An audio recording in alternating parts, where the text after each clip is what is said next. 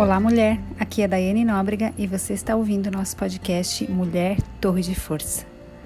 Nos próximos quatro dias, a partir de hoje, eu quero te convidar a estar comigo em mais uma minissérie.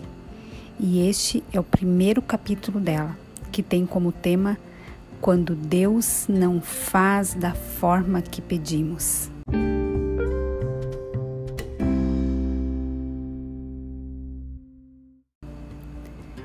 Segundo Crônicas, capítulo 16, verso 9. Os olhos do Senhor passam por toda a terra para mostrar a sua força àqueles cujo coração é inteiramente dedicado a Ele. É muito animador, muito prazeroso quando ouvimos pessoas que receberam uma resposta positiva da parte de Deus. Quando pedimos algo a Ele e prontamente nos responde e nos dá da forma que pedimos. Mas e quando Deus não faz exatamente da forma que você pediu? Quando você chora durante anos por algo e Ele te responde de outra forma? E quando você fica na angústia, na espera, na expectativa de saber se um dia ele irá te responder. Ei, ele está esperando encontrar a sua obediência. O nosso texto de hoje diz que para com aqueles cujo coração é perfeito ou é reto, como nós lemos aqui, ou é inteiramente dedicado a Ele, conforme a versão que você está lendo. Será que o seu coração é totalmente dedicado ao Senhor? Será que Ele pode mostrar a sua força através de você? Nós só conseguimos mostrar, expressar a força de Deus em nós quando estamos fracas, quando reconhecemos que é por causa do poder dele manifesto em nós. Como nos ensina o livro de 2 Coríntios 12, 10, quando ele fala assim: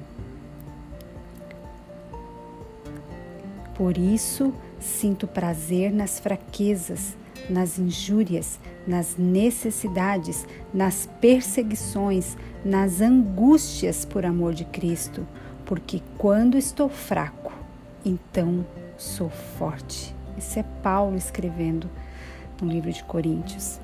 Em Marcos, no capítulo 14, versos 32 ao 36, eu quero ler com você esse texto ele fala: Jesus ora no Getsemane.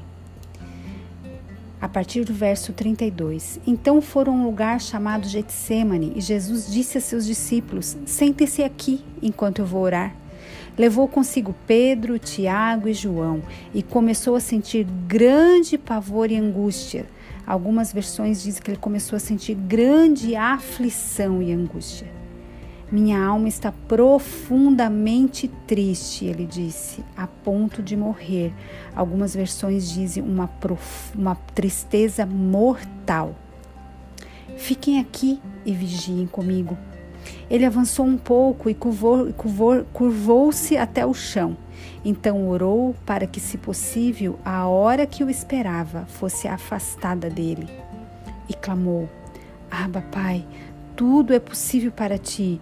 Peço que afastes de mim este cálice, contudo, que seja feita a tua vontade e não a minha.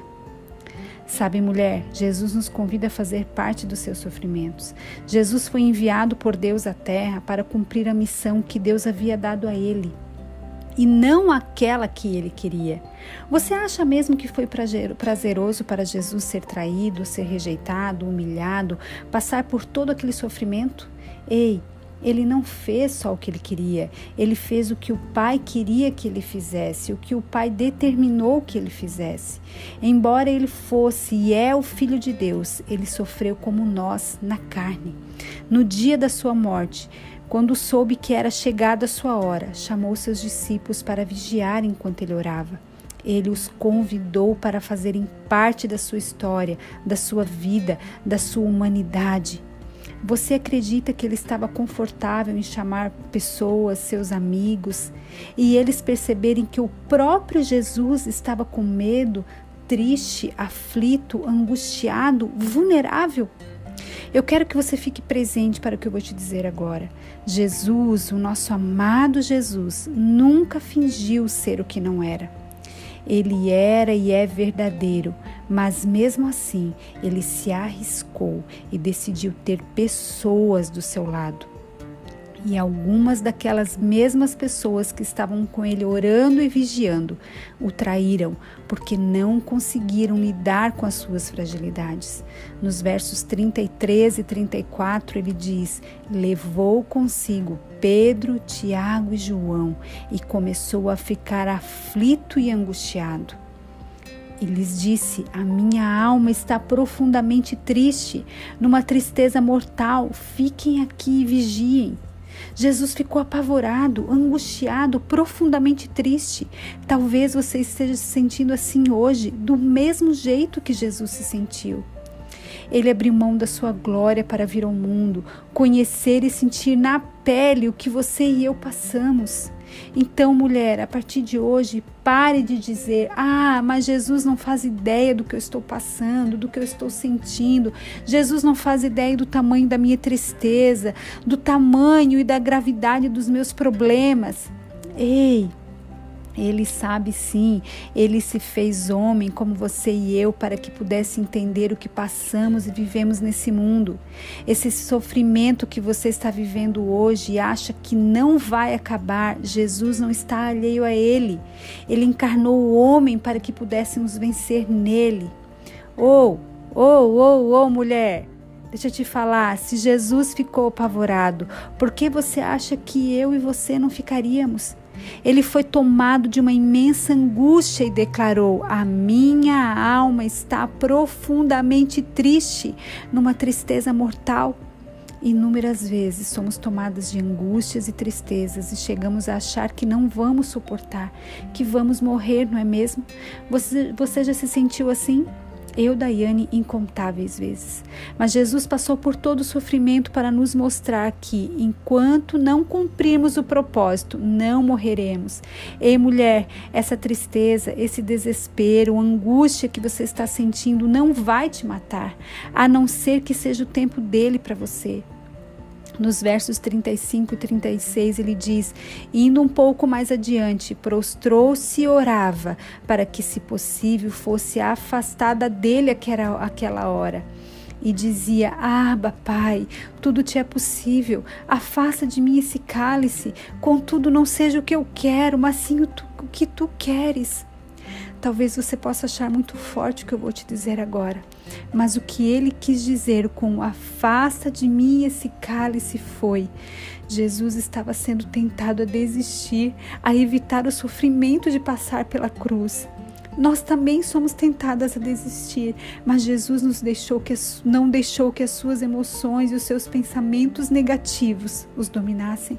Ele não permitiu que o sofrimento impedissem que ele cumprisse o propósito do Pai. Ele disse: Contudo, não seja o que eu quero, mas sim o que tu queres.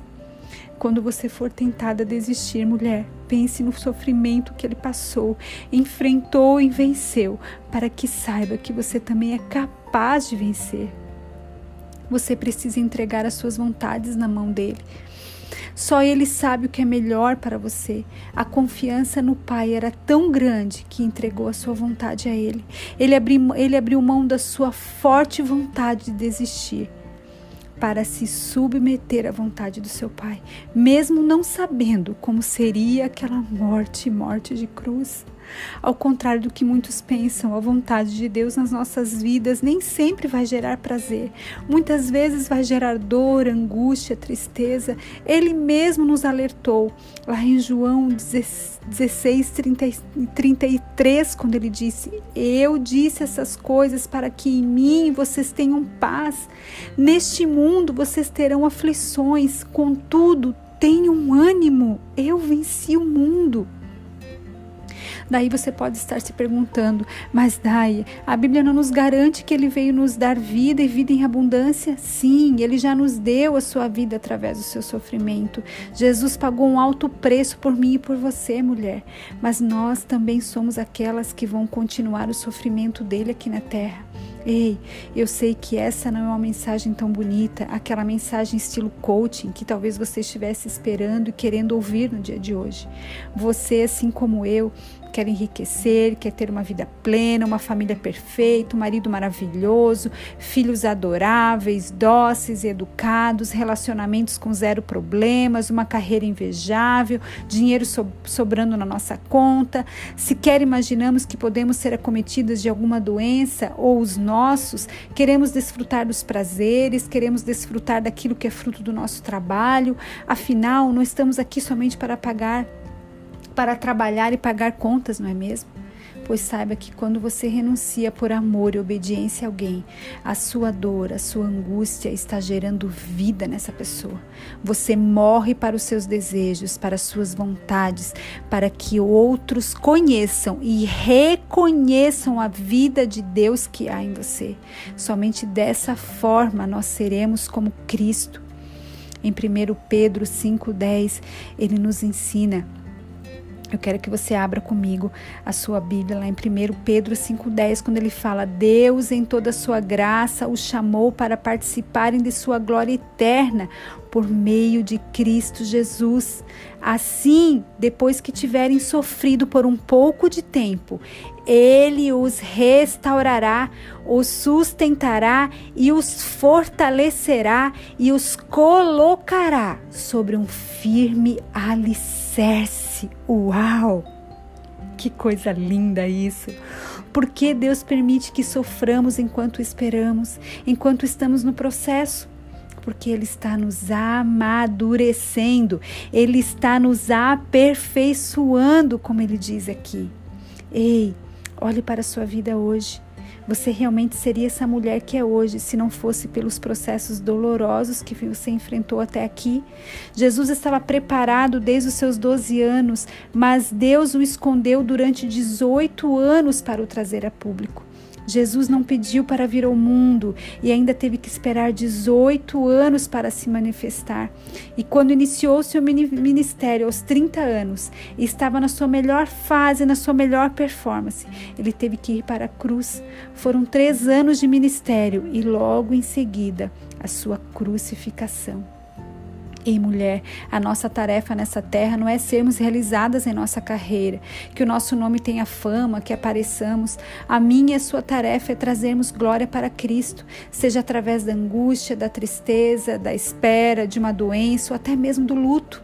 Será que você hoje consegue adorar e agradecer a Deus mesmo ele não tendo feito como você quis, como você idealizou, pediu e até chorou diante dele? Mesmo, mesmo ele ainda, eu disse ainda, não tendo cumprido as suas promessas na sua vida, você consegue adorá-lo e honrá-lo, mesmo que ele não te permitindo gerar um filho, você gestar um filho? Ou mesmo que seu filho sofra de alguma mazela, mesmo que você esteja enfrentando uma doença que te cause dor, frustração e a medicina diz que é incurável, será que você é capaz de agradecê-lo mesmo depois de você ter sido ferida, machucada por alguém a quem você amava? Ei, mulher, será que você consegue ser grata mesmo você tendo que estar em casa cuidando dos seus filhos, do seu lar, pois perdeu o seu emprego, aquele que você amava e por vezes idolatrava? Será que você consegue adorá-lo mesmo em meio a angustiantes problemas nas suas finanças? Ou você segue murmurando e zangando-se com Deus? E diz: se for, se não for para ser do meu jeito, eu não quero. Eu já me peguei algumas vezes dizendo a Deus: assim eu não quero, Senhor. Não foi bem isso que eu te pedi. Eu quero daquele jeito, do meu jeito. E numa dessas vezes, há poucos dias inclusive, a voz doce do Espírito Santo me confrontou e sussurrou ao meu ouvido: Ei, filha, você só vai me adorar, você só vai reconhecer as minhas misericórdias sobre a sua vida se eu fizer do seu jeito. Ei, filha amada, você não confia em mim? E eu, constrangida, me rendi a Ele em lágrimas. Sim, eu chorei e chorei muito e declarei: Senhor, perdoa-me. Eu reconheço que do seu jeito é melhor, que a tua forma é melhor, que no teu tempo é melhor, mesmo que eu não entenda pois você sabe o que está fazendo na minha vida. A construção é tua, o domínio é teu. Eu te entrego na totalidade. Ei, mulher, você consegue fazer essa oração hoje? Confie mesmo sem entender. Um dos maiores atos de adoração de Jesus foi a entrega do seu espírito. Ele nunca havia sido crucificado antes e, portanto, desconhecia o tamanho do sofrimento que teria que passar.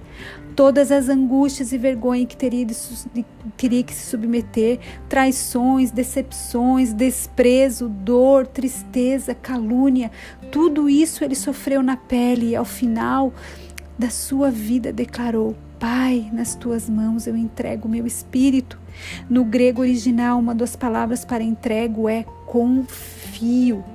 Ele confiou no Pai até o seu último suspiro, pois sabia que não era o fim, mas o começo, e que a sua dor não o deixaria na morte. Quantas vezes deixamos de confiar em Deus porque as circunstâncias da nossa vida não estão de acordo como imaginávamos, e nesses momentos nós facilmente fazemos do nosso jeito e deixamos de confiar em Deus porque Ele não responde às nossas orações à nossa maneira, do nosso jeito, no nosso tempo. São muitas as circunstâncias que nos fazem desconfiar de Deus, mas todas elas precisam se calar diante da soberania dEle. Ei, mulher, Ele tem o controle de tudo. O livro de Salmos, capítulo 9, versos 9 e 10. O Senhor fala assim para mim e para você. O Senhor é abrigo para os oprimidos, refúgio em tempos de aflição.